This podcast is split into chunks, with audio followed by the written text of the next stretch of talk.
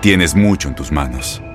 Pero con solo mover un dedo puedes dar marcha atrás con Pro Trailer Backup Assist disponible. Presentamos la nueva Ford F150 2024.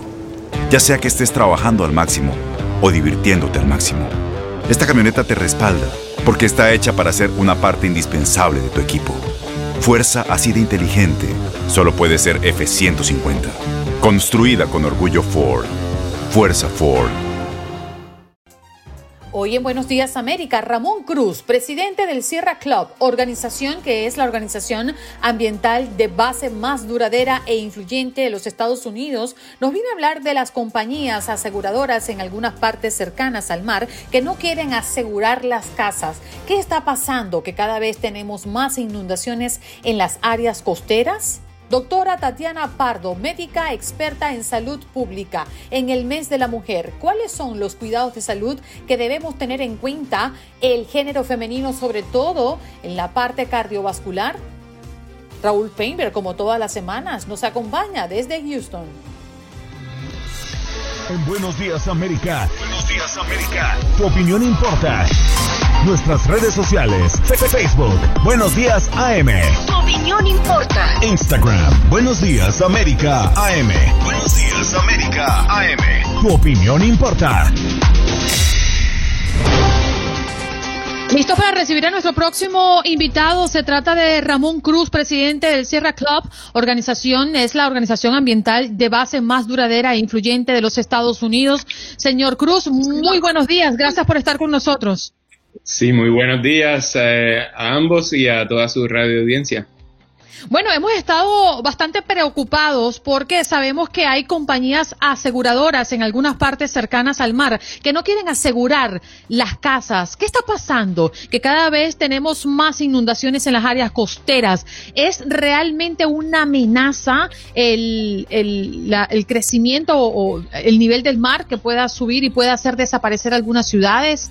Eh, bueno, sí, ciertamente lo que, lo que hemos estado viendo, ¿no? Es una combinación de factores que, que bueno, nosotros le llamamos el, cambio climático, ¿no? O sea, estamos viendo una, una alza en el, en el nivel del mar por el, eh, los hielos del, de, de, los polos eh, estando derritiéndose, ¿no? Y entonces esto ha, ha subido. Ahora, a todo esto también el calentamiento global que, que hay por los efectos de gases de invernadero, por eh, la combustión eh, ¿no? de, combustibles fósiles, pues ha llevado a este calentamiento, lo cual trae consigo eh, huracanes y tormentas más fuertes, este, cambios en, en los patrones de precipitación, de lluvia, y entonces todo esto combinado, pues sí, se, ha, se, ha, visto que la alza, ¿no? En, en todos estos eventos de extremos, ¿no? En el clima, como vimos la semana pasada en, en Texas, ¿no? O con el huracán Harvey en Houston o, o, la Florida que ha tenido tantos de estos de estos ejemplos o el huracán María en Puerto Rico, o sea, todo eso se ha ido exacerbando por medio del cambio climático y pues sí vemos ciertamente el patrón en la en las aseguradoras del cual puedo hablar también eh, si ustedes gustan.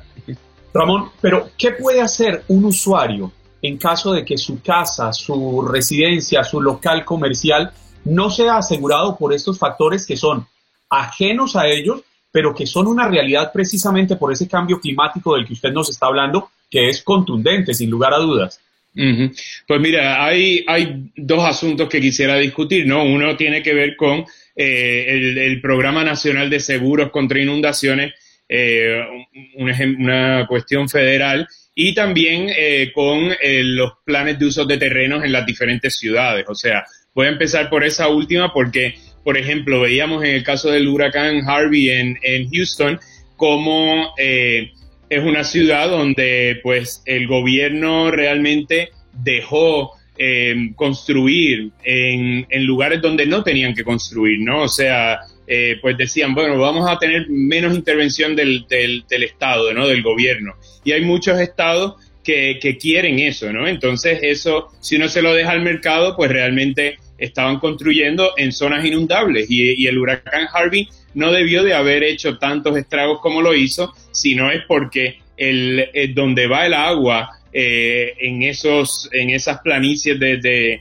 de inundación, pues habían casas, entonces se inundan. O sea que una es tener que usar la ciencia y lo que dicen los expertos de dónde se puede, se debe o no construir, ¿no? Y eso es un problema grande cuando vemos que se construye directo en la, en la, en la costa. Por ejemplo, en muchos lugares las dunas eh, y los manglares, etcétera, los pantanos han sido cubiertos, ¿no? Y entonces eso era los sistemas naturales, la protección natural que, que tiene, eh, que, que, que, tenemos, ¿no? Para, para lidiar con esos asuntos. Cuando uno destruye eso, pues entonces es lo que vemos eh, en cuanto a, las inundaciones y eso. Ahora, en cuanto a los seguros, o sea, nosotros vemos que, o sea, tanto el nivel del mar está aumentando, etcétera, ¿no? Y las aseguradoras privadas no están ofreciendo seguros en gran parte porque el Programa Nacional de Seguros contra Inundaciones ha hecho que las tarifas sean realmente bajas y las aseguradoras privadas no, no pueden competir. O sea que todo ese desarrollo urbano en la costa, en áreas de alto riesgo, está siendo reforzado por ese programa gubernamental, el cual está subsidiado por todos nosotros, por los contribuyentes. Y entonces establece tarifas de seguro que están artificialmente bajas y que no reflejan los verdaderos riesgos para las propiedades costeras. O sea que eso es, que hay que repensar, ¿no? Y, este programa nacional, pues, es, es, ahora esencialmente el único proveedor de seguros contra inundaciones para propietarios de viviendas y de pequeñas empresas. Y esto, aunque se creó en el Congreso hace tiempo, en 1968, eh, y es administrado por la Agencia Federal para el Manejo de Emergencia, por FEMA, eh, tiene una gran necesidad de reformarse porque no es un programa este, sostenible, o sea, debido a esas mismas tarifas artificialmente bajas, ¿no? Entonces, sí, en vez de estar subsidiando eso, lo que tiene que hacer este, es realmente crear eh, parámetros de dónde construir y dónde no, para que la gente está más informada cuando vayan a comprar sus casas, etcétera. Ahora mismo ese programa tiene una deuda de más de 30 billones de dólares, o sea, un número. ¿Qué quiere decir usted, señor Cruz? Que eh, tarde o temprano esta única aseguradora que está corriendo con la responsabilidad de asegurar este tipo de viviendas porque como ya nos lo comentaba, las privadas no pueden competir con esas tarifas, van a tener que subir igualmente sus tarifas porque si está arrojando pérdidas y te tiene un gran riesgo, pues no creo que sea un proyecto sustentable, ¿no?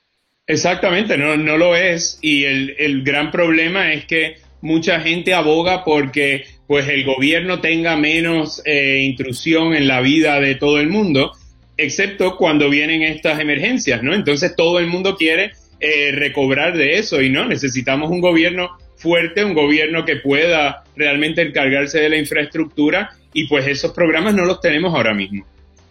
Claro, Ramón, pero ¿cómo hacer? Y aquí me toca meterme en el plano político cuando hasta hace pocos meses teníamos un gobierno que no reconocía el cambio climático. En el mundo se está politizando temas que son de la ciencia. Los políticos deberían dedicarse a gobernar y no dedicarse a pregonar sobre temas que no son de su competencia. Sí, bueno, eh, eh, pues estoy totalmente de acuerdo con, lo que estás diciendo, ¿no? O sea, sí es un problema muy grande cuando este, eh, el cambio climático, Estados Unidos tuvo muchísimo que ver y pues teníamos el, el, gobierno de Trump que, que, lo estaba negando, ¿no? O sea, en la mayoría del mundo este es un tema... es un tema ya resuelto, ¿no? O sea, el cambio climático está sucediendo, eh, trae un montón de incertidumbre hacia el futuro, entonces tenemos gobiernos irresponsables como el que fue el, del presidente Trump, eh, que no entonces está utilizando la ciencia para guiar el futuro, ¿no? Eso es una, un cambio muy grande que vemos con la administración que, que entrante de ahora de Biden, que está atendiendo este, este, eh, este problema al nivel que se supone y también está, tiene un énfasis grande en justicia ambiental y equidad, eh, porque sabemos que todos estos problemas eh, son eh, los más que sufren, no son las comunidades más este, ricas y las más acomodadas, sino las, las comunidades pobres que muchas veces son latinas, comunidades negras, comunidades indígenas. Señor Cruz, usted que tiene tanta experiencia con estos temas ambientales, este programa sale de costa a costa, lo escuchan en todos los Estados Unidos. ¿Cuáles son esas zonas más vulnerables con referencia a este caso? Si podría nombrarnos las más críticas. Bueno, lo que pasa es que en todos, o sea, en todos los lugares eh, se pueden ver unos cambios. Entonces, eh, por ejemplo, los fuegos que vimos en California, eh, de nuevo, exacerbado por un, por un desarrollo desmedido, donde antes tal vez habían unas protecciones naturales, pues ahora vemos casas entre medio que se están quemando, ¿no? O sea, lo que vimos en Texas hace dos semanas es un problema también de unas temperaturas extremas y entonces una infraestructura eléctrica que no ha sido preparada para, eh, para eventos como ese, ¿no? Lo ¿Con referencia al aumento del nivel del mar? ¿Cómo? ¿Con referencia al aumento del nivel del mar? Eh, bueno, el, problema con el nivel del el aumento del nivel del mar es que entonces cuando tenemos uno, el, el mar ha absorbido mucho de ese calor del calentamiento global y eso básicamente es el combustible para que los huracanes sean más fuertes, porque entonces este, traen consigo más lluvias, etcétera. Entonces, eh, cuando vemos el problema con el nivel del mar, es que las marejadas van a ser más fuertes, van a haber más lluvia, las inundaciones mayores y el problema muchas veces en la costa es que se ha destruido esas barreras naturales. Entonces, no, no contamos con esas herramientas naturales para contrarrestar este tipo de, fenómenos. Y eso es un problema. Ramón, se nos acaba el tiempo, pero agradecemos enormemente su tiempo por compartir con nosotros esto que nos preocupa mucho, lo que vivimos muy cerquita del mar. Definitivamente. Bueno, muchas gracias a ustedes por la oportunidad y el interés. Gracias a usted. Ramón Cruz, presidente de Sierra Club, organización que es la organización ambiental de base más duradera e influyente en los Estados Unidos. Ya regresamos. Día 44 de Joe Biden en la presidencia. ¿Cómo va su agenda? Bueno, el presidente celebró un encuentro bipartidista este miércoles para discutir la difícil tarea de la lucha contra el cáncer. Al comienzo del evento, el presidente habló sobre el cáncer y dijo, creo que estamos en la cúspide de algunos avances reales en todos los ámbitos. Dijo que probablemente para todos nosotros con, como todos nosotros, el cáncer es algo personal para casi todos. Y también agregó que probablemente sea la palabra más aterradora en el idioma inglés para las personas cuando escuchan la palabra cáncer. Recuerden que el actual presidente perdió a un hijo a causa de esta enfermedad. Por otra parte, y en otras noticias, con el apoyo del presidente Biden, los demócratas de la Cámara de Representantes aprobaron el proyecto de reforma policial más ambicioso en décadas. Qué rico. Tomarse en la mañana un cafecito calientico. Buenos días, América. Ay, buenos días, América. Qué sabroso este cafecito. ¿Y con quién crees que vamos esta semana, Juan Carlos? No, esta semana sí es una total sorpresa. ¿Así? ¿Ah, bueno, creo que casi siempre es sorpresa para mí el tema del cafecito. Además que me gusta, ¿sabe? Yo, prefiero que me quede así, que me traiga usted la sorpresita. No puedo saberlo todo. Bueno, te voy a dar, te voy a dar dos claves. Es venezolano y es de la casa, de Univisión. Venezolano y es de la casa. Son muchos venezolanos aquí, ¿verdad? No, son muchos venezolanos. Radio, televisión. Televisión. Hombre, mujer. Hombre. Miércoles. No, ¿quién puede ser? Raúl González, el presentador de Despierta Raúl González de Despierta América. En Colombia, qué tipazo. Sí, señor, un gran tipazo y una conversación profunda, bonita. Eh, se desnudó prácticamente, pero no físicamente, ¿no? Sino el alma. Eh, fueron momentos muy conmovedores durante nuestra práctica porque sabemos que recientemente su padre falleció y esto justamente la palabra cáncer a él le aterra y nos lo comentó en este cafecito. Aquí un adelanto de lo que usted va a ver como estreno esta tarde a las 6 hora del este a través de nuestro Facebook Buenos Días AM. Mira, yo, con permiso, sí salgo del cuadro, pero yo, por ejemplo, donde estoy sentado ahora están los dos libros, por ejemplo, que yo me estoy leyendo ahora. Tres libros. Mira, te lo juro por Dios, no está preparado. El primero se llama No Surrender, no te rindas. El otro se llama Como el hombre piensa, es su vida. Y, y con todo el respeto, pero así se llama el libro, How to Make Shit Happen. Yo me he rodeado de todo esto siempre. y le he agregado la fe como la convicción, la seguridad de lo que uno quiere, va a suceder. No soy motivador, no doy charlas, no doy nada, pero si tú quieres que yo te hable de mi realidad, esa es mi realidad. Y a pesar de que voy a cumplir 50 años hoy en día y que regrese a Univisión y que sigo en Despierta América y que tengo proyectos y todo, yo todos los días siento que debo empezar. Yo todos los días me levanto con la intención de ver cómo puedo mejorar, qué le puedo sumar a mi vida. Yo, yo me agaché a lavarle los pies a mi papá, ¿sabes? A bañar a mi papá. Cosa que me, que me llenan de muchísimo orgullo. Y, y el día que se fue, el momento en que se fue, él descansó en paz, su alma descansó en paz y nosotros también. De hecho, yo todos los días de mi vida, desde que mi padre falleció y las cenizas reposan en un nicho, en un cementerio de la ciudad de Miami, yo voy todos los días a verlo. Todos los días. Aunque sea tres minutos antes de que me cierren el cementerio. Y ahí voy. Y todos los días le pido por más fuerza, por...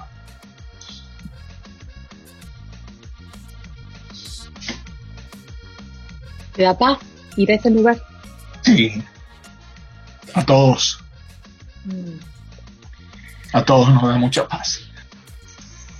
Wow. fueron muy conmovedoras sus palabras, nos relató de su familia, nos habló, le preguntaba a Juan Carlos que si él quería ser papá, sabiendo que él no tiene hijos, ¿no? Y un poco de su familia y, y de su historia. Nos habló, a continuación les doy un poquito de esto. Esos inmigrantes que hoy nos están viendo tomarnos este cafecito en Buenos Días América, me gustaría cerrar con unas palabras tuyas para esas personas que hoy creen que no pueden y que están agotados? Yo voy a decir dos, y yo sé que, que cuando uno está en una situación muy delicada, la gente siempre va a decir, pero es que es muy fácil decir, pero es que es muy fácil decir. Pero es que, por ejemplo, si me lo preguntan a mí basado en mi experiencia, son dos, paciencia y fe. Paciencia y fe. Es perdonar y avanzar. Es si tomaste la decisión de venir para acá, y dejarlo todo. No veas hacia atrás. Para atrás solamente hay que ver a la hora de buscar una lección en la vida y no volver a cometerla, no caer de nuevo en el mismo error. Es paciencia y fe. Para mí, esas son las dos cosas clave, que no solamente las utilicé en el 1994 cuando llegué con una maleta llena de ilusión. Te digo, la utilizo todos los días. Me codeo me rodeo de herramientas, de leer, de buscar mi paz, de buscar mi tranquilidad, de buscar mi serenidad. El hombre tiene un instinto de superación y de sobrevivencia que es muy grande, que a veces la gente dice, no, yo no sé de dónde saqué esa fuerza, sí, tú sí sabes de dónde la sacaste porque ese eres tú y lo tienes aquí adentro. Y solamente sale cuando te ves en el desespero. La idea es que salga todos los días, y que no caigas en una zona de confort y que no salgas en una y no caigas en una zona de toxicidad, que te apartes de lo que no te conviene, en esta entrevista hablamos de cómo se mantiene saludable después de perder 70 libras. Hablamos de cómo llegó a Estados Unidos proveniente de Venezuela y cómo alcanzó conseguir un lugar en Univisión y hacer de su carrera profesional lo que todos nosotros conocemos. El presentador de Despierta Médica, Raúl González, en nuestro cafecito, no se lo pierdan. Hoy estaremos estrenando este cafecito a las 6 de la tarde, hora del este, en nuestro Facebook. Buenos días AM y en nuestros podcasts. Te invito especialmente, Juan Carlos. Allá estaré, mi querida Andreina Gandica. No estaré con el cafecito, pero estaré con un té, un té verde, quizás, ¿le parece bien? Y la acompaño, para, la acompaño para escuchar estos secretos que Raúl González decidió compartirle a toda la audiencia, porque es que no se los comparte Andreina, se los comparte a todos ustedes a través de Andreina. Sí, señor. Bueno, vámonos con nuestra próxima invitada. Ya está lista, conectada con nosotros a través de nuestro Facebook Live. Le damos la bienvenida a la doctora Tatiana Pardo, médica experta en salud pública. Es el mes de la mujer. ¿Cuáles son los cuidados de salud que debemos tener en cuenta el género femenino? Sobre todo la parte cardiovascular. Doctora, muy buenos días. Muy buenos días, ¿cómo estás? Muy bien. ¿Cuáles son esos consejos que puede darnos hoy, doctora? Gracias, Andreina. Primero que todo, quiero decirles, sí, soy médica colombiana desde hace más de 15 años aquí en Estados Unidos. Vivo en California, en el cual soy presidenta de una asociación grande, que es la asociación, ah, la American Heart Association, la Asociación Americana del Corazón, y a través de ella, una de mis ah, principales funciones o una de mis principales responsabilidades es pasar información, educar, prevenir a nuestra población, sobre todo la latina. Como les digo, vivo en California, pero justamente anoche llegué aquí a Miami, entonces estoy disfrutando de la ciudad de ustedes. ya te vemos allí en la piscina, en el calorcito del sur de la Florida. Qué sabroso, doctora. Así es, así es. Y como tú dices también, estamos en el mes de la mujer. Nosotras tenemos que darnos, mi principal mensaje este mes es dar un mensaje, un tema que se llama corazón con estilo. Nosotras las mujeres nos encanta la vida bonita, la salud bonita. Y siempre empiezo con una frase que me encanta, que dice, la salud es belleza y la salud perfecta es la belleza perfecta.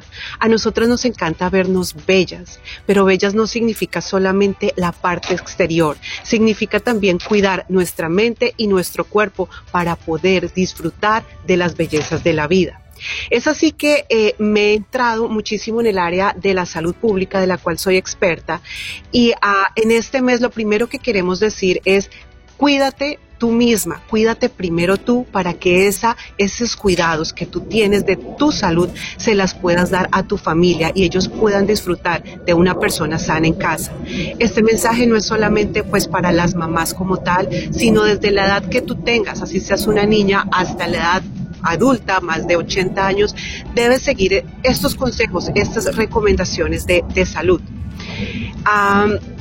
lo otro que te quería decir es a, ah, que cómo tenemos que cuidarnos, por qué es tan importante o por qué le hemos dado tanta importancia al cuidado de la mujer.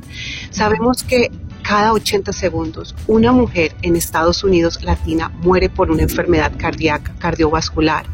Sabemos que las enfermedades del corazón, una de cada tres mujeres en Estados Unidos fallece por estas causas, por enfermedades cardiovasculares. Y es por lo, justamente por lo que estamos diciendo. Nosotros siempre damos nuestra vida al servicio de los demás, pero nos olvidamos muchas veces de cuidarnos nosotras mismas. Así que mi principal mensaje en el día de hoy es que en este mes, que es nuestro mes, primero pongamos alerta y cuidado a nuestro cuerpo. Analicemos qué eh, em, factores de riesgo tenemos para que no, para prevenir estas enfermedades serias, infartos cardíacos, como digo, o strokes, eh, lo que se llaman en otros países derrames cerebrales o infartos cerebrales, evitemos estas enfermedades obviamente que son una complicación y que afectan enormemente nuestra vida y también nuestro, nuestro entorno familiar. Así que, bueno, de, ¿con qué empiezo yo? Siempre digo, eh, nosotros por ser latinos tenemos un gran porcentaje de que tengamos estas enfermedades genéticamente, que tengamos diabetes o hipertensión, estas enfermedades que conllevan a estos eh, riesgos de enfermedades cardíacas. Entonces lo primero que yo siempre digo es, en estos tiempos llamemos o cuando estemos en familia, preguntemos quién ha tenido de nuestra familia estas enfermedades. Muchos en nuestra familia han tenido diabetes, han tenido hipertensión, han tenido problemas de colesterol y esto es muy importante importante tenerlo en cuenta. ¿Por qué? Porque nosotros como médicos cuando estamos en consulta analizamos estos datos de antecedentes y es un alto factor de riesgo. Primero esa parte. Segundo, una vez sepamos que son antecedentes importantes y los tengamos en cuenta el día de la consulta, lo segundo que tenemos que hacer es conocer nuestras cifras. Cuando hablo de conocer nuestras cifras, no solamente es el peso, sino también nuestras cifras de presión arterial, de diabetes. Si no las conocemos, es importante cuando vayamos al médico indicarle a él que nos diga qué números son esos, qué significan, si están en un rango alto, normal, o simplemente ah, si tenemos estas enfermedades están controladas o no.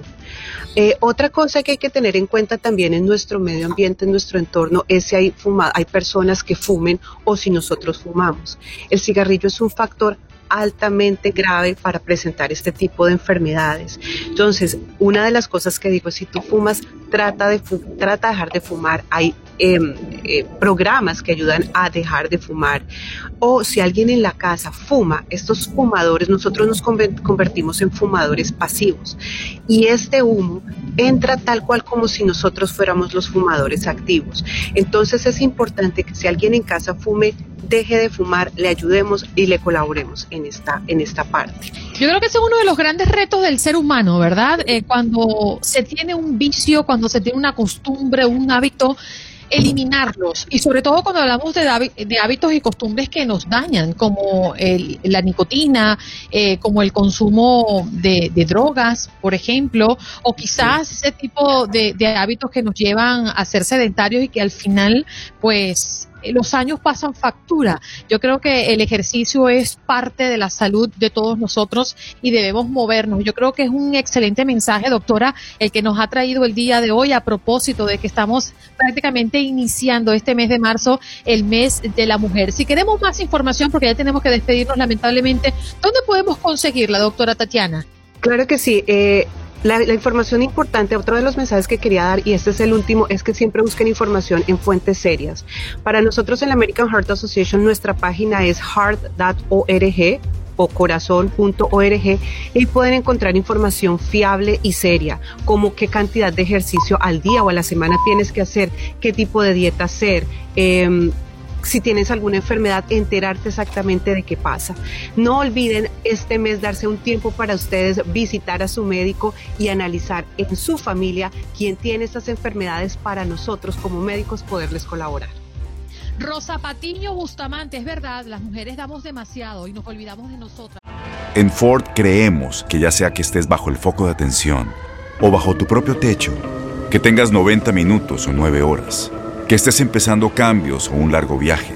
Fortaleza es hacer todo, como si el mundo entero te estuviera mirando. Presentamos la nueva Ford F150 2024. Fuerza así de inteligente solo puede ser F150. Construida con orgullo Ford.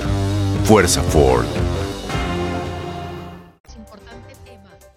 Nos vamos con el consentido de este programa. ¿Quién es Raúl Pero La voz más sensual. Bueno, no lo digo yo. No, no, no. Momento, no lo digo yo, lo dicen nuestros oyentes. Buenos días, Raúl. ¿Cómo estás? Hola, Andreina, ¿cómo estás? Juan Carlos, muy buenos días. Juan Carlos, ¿no, necesitas ayuda en ese tour que harás por una propiedad privada próximamente?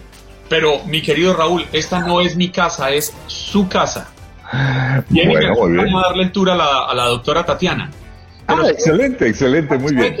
sabe que yo quería decirle algo, Raúl, yo no sé si usted se ha enterado. A ver. Es que a usted le dicen el consentido, el de la voz sensual y todas esas cosas, pero el pasado lunes, Raúl, mm te voy a mutear, Juan Carlos, te voy a mutear, Juan Carlos, te voy a mutear. Estaba mandándole besos a Fernando Escuela. No, no. Besos a la Eso sí no lo puedo permitir. Eso no lo puedo permitir. Iban y besos venían. No, yo eso es del consentido lo tengo entre comillas, te voy a decir por qué. Yo veo mucha promoción de ustedes en redes sociales y Fernando y el lunes y, y, y el, el analista de la política de los Estados Unidos yo como que empiezo a hacer figura ahí decorativa, de segunda mesa, como se dice. Sí, no, no. Y yo sigo siendo Raulillo y por supuesto que Fernandillo es don Fernando. Sigo siendo el rey. Usted es el rey. Usted es el rey, señor Raúl. Pero es que usted no necesita promoción y eso es lo que pasa. Mire cómo se dispara la, la sintonía de nuestro programa cuando usted entra a las 9 de la mañana. Eso brilla con luz. Eso, ese fondo me gusta, ese fondo me gusta, recordando a José Alfredo. Algún día voy a recordar a José Alfredo con ustedes, definitivamente. Yo sé bien que estoy afuera, mire lo que está escuchando usted. Yo sé bien que estoy afuera, pero el día que yo me muera sé que tendrás, Así es, Andreina. No le han puesto canción. Entonces, sus índices de popularidad en Buenos Días América acaban de dispararse al cielo y más allá. No se diga más, de verdad. Andreina, sabes que igual, igual, aunque no me prefieras así tan evidentemente, igual te quiero. Este, Juan Carlos, gracias, gracias.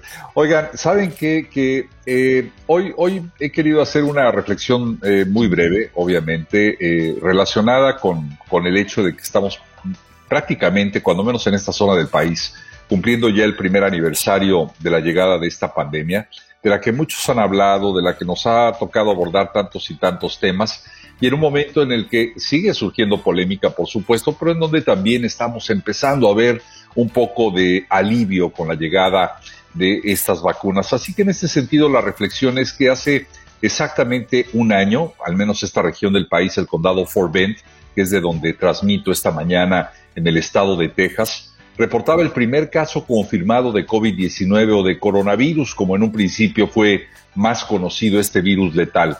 Un año que sin duda para algunos ha sido una eternidad, un año que al menos para medio millón fue insuperable, o debiéramos tal vez, eh, Juan Carlos Andreina, decir que fue inalcanzable, literal, me refiero por supuesto a aquellos que, que no lograron sobrevivirlo. Pero, ¿cuántas personas, cuántos conocidos, cuántos amigos, cuántos familiares fueron quedándose eh, a la orilla del camino por esta terrible pandemia que nos cambió todo? Nos cambió de repente, nos cambió a todos. Nos cambió la visión de la salud, la visión del trabajo, de la economía, de la política, de todos los órdenes de la vida común que conocíamos hasta hace exactamente 365 días. Era difícil de imaginar. Y luego la llamada nueva realidad con términos que muchos aún no están dispuestos a aceptar de forma definitiva de vida como el teletrabajo, la educación a distancia, las conferencias virtuales, los Zoom congresos o los Facebook conciertos, la mascarilla, el cubrebocas, el gel antibacterial, el lavado de manos, el oxímetro, el termómetro, la intubación. Nos volvimos de pronto expertos en cargas virales, en variantes, en mutaciones y hasta podemos determinar los grados de efectividad de una vacuna. A ese nivel hemos llegado. De la distancia que paradójicamente por primera vez nos unió a muchos para salvar vidas, la distancia que muchos no aplicaron por necesidad o por una palabra muy parecida que es necedad y que terminó en tumba. Aprendimos también a escuchar, ahí viene la flor, a la princesa Andreina desde su castillo, su castillo domiciliar. Aprendimos a escuchar al caballero Juan Carlos desde un campo de batalla casero y no en un estudio con equipos que, que modulan, que ajustan nuestra frecuencia de voz. Y entendimos que por primera vez fue negativo ser positivo. La lista sin duda es muy, muy larga y bueno, hoy hoy no cabe duda de que empezamos a ver un poco de luz y de optimismo. En Texas, por ejemplo, los mayores de 50 años empezamos a recibir la dosis luego de cumplirse el protocolo con los que estuvieron en esta lista prioritaria A1 y B1. Y por eso hoy, en pocas horas, eh, lo comparto, recibo mi primera dosis de esta vacuna en el Hospital Metodista de Houston. Por eso hoy, hoy eh, me hice el propósito, Andreina Juan Carlos, de recordar mientras la reciba a mi gran, gran amigo el chino Wong y a talentos, talentos tan eh, grandes que nos fueron arrebatados como Armando Manzanero. Y sin duda ellos, junto a millones, no pudieron llegar a este punto. Y yo, como muchos más, lentamente, lentamente, pero estamos llegando al menos al término de una etapa. Y lo quise compartir al cumplirse precisamente, como lo dije, un año de esta experiencia que a todos, absolutamente a todos, Andreina Juan Carlos, nos ha tocado vivir. Raúl, te queríamos hacer esta pregunta eh, porque ha sido una interrogante y entendemos que a nivel nacional también está ocurriendo con la llegada de la vacuna de Johnson Johnson, pues personas quieren elegir qué vacuna colocarse y obviamente por la dinámica y por la urgencia que tenemos eso no es posible. En tu caso, ¿cuál te estarás aplicando? ¿Conoces los detalles? ¿Ya sabes que es doble dosis o una sola dosis? Eh, tengo, tengo el, eh, sé que, que en este hospital en donde me toca aplicar la vacuna, están utilizando dos de ellas, las que originalmente empezaron a usarse en el país, que son Pfizer o Moderna. Y hay una alta probabilidad de que la vacuna que me toque sea la de Moderna. Eh, eh, son dos dosis eh, que tienen que aplicarse. En mi caso, eh, hoy sería la primera, dentro de 28, 21 días para Moderna, 28 días para Moderna, tendría que ser la segunda dosis. Si es Pfizer, sería en 21 días. Pero efectivamente, como tú lo señalas, la vacuna de Johnson Johnson empieza ya a circular en varios puntos, entre otros, en las sucursales de, una farmacia muy conocida que estará surtiendo, bueno, lo, podría decir tal vez, no es comercial. Por supuesto. Pero es un lugar y un centro importante que va a estar distribuyendo esta vacuna, que son las farmacias CVS, como lo harán otras empresas y cadenas de este tipo. Así que sí, ya llegó. Ayer se entregaron alrededor de 200 mil dosis que serán aplicadas en el estado de Texas a través de este tipo de cadenas de, de farmacias. Es un avance, no hay ninguna duda. Creo yo que este ritmo de vacunación va rápido y nos va a permitir pronto, ojalá que dentro de lo programado, de que toda la población pueda tener acceso a esta herramienta que podría hacer la gran diferencia. Mi querido Raúl, qué alegría.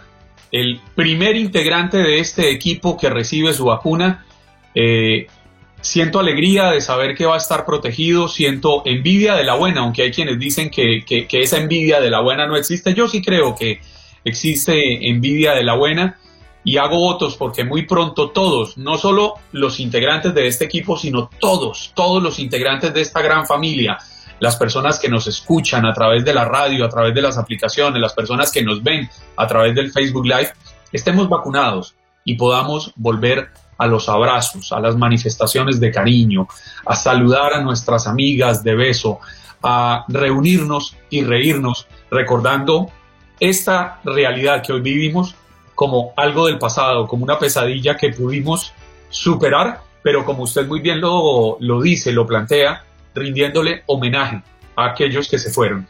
Definitivamente. Y con la esperanza eh, permanente de que Andreina cumpla esa promesa de las famosas clases de baile que vamos a tener próximamente. Así que eso lo tenemos pendiente. Un campamento. Yo, me lo imagino así.